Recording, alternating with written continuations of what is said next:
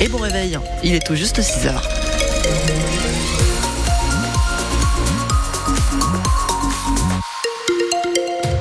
Et à 6h, c'est le journal présenté par Luc Bergevin. Et on commence par faire un point sur la météo. À quoi faut-il s'attendre aujourd'hui Un temps à peu près identique à, celui d'hier en fait, hein. c'est-à-dire pas mal de nuages, quelques rares averses, de la pluie éparse sur le département. Cet après-midi, on ne dépassera pas les 11 degrés en moyenne hein, sur euh, l'ensemble de la Dordogne. On vous détaille cette météo après les informations de 6h.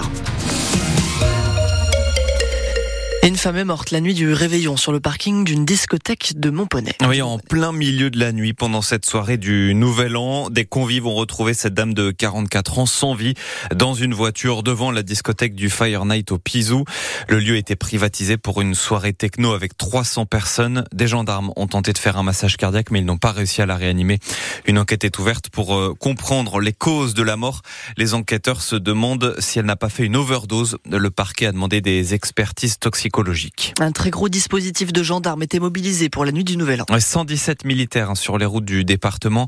La gendarmerie a publié hier son bilan. Ils ont contrôlé près d'un millier de fêtards et confisqué une trentaine de permis de conduire pour les conducteurs euh, qui avaient euh, beaucoup trop bu, qui avaient pris de la drogue ou pour des refus d'obtempérer.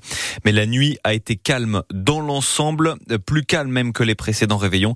Surtout l'objectif des gendarmes est atteint. Il n'y a pas eu d'accident grave sur les routes de Dordogne. Guirlande, lumière mais aussi appareil électrique éteint pour la nuit du réveillon. Le passage à la nouvelle année a été un peu particulier.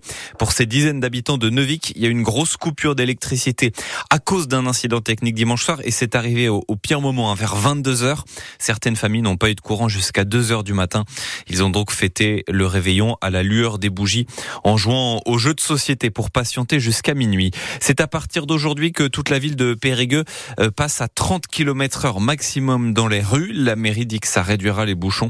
Il y a que quelques rues comme la route d'Angoulême, la voie des stades ou encore l'allée du port qui reste limitée à 50.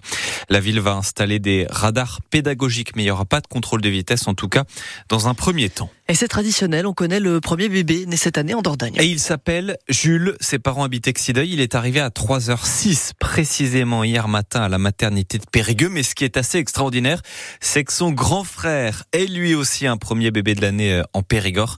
Il y a trois ans, Noé était né un 1er janvier à 2h du matin. Ils fêteront donc leurs anniversaires ensemble.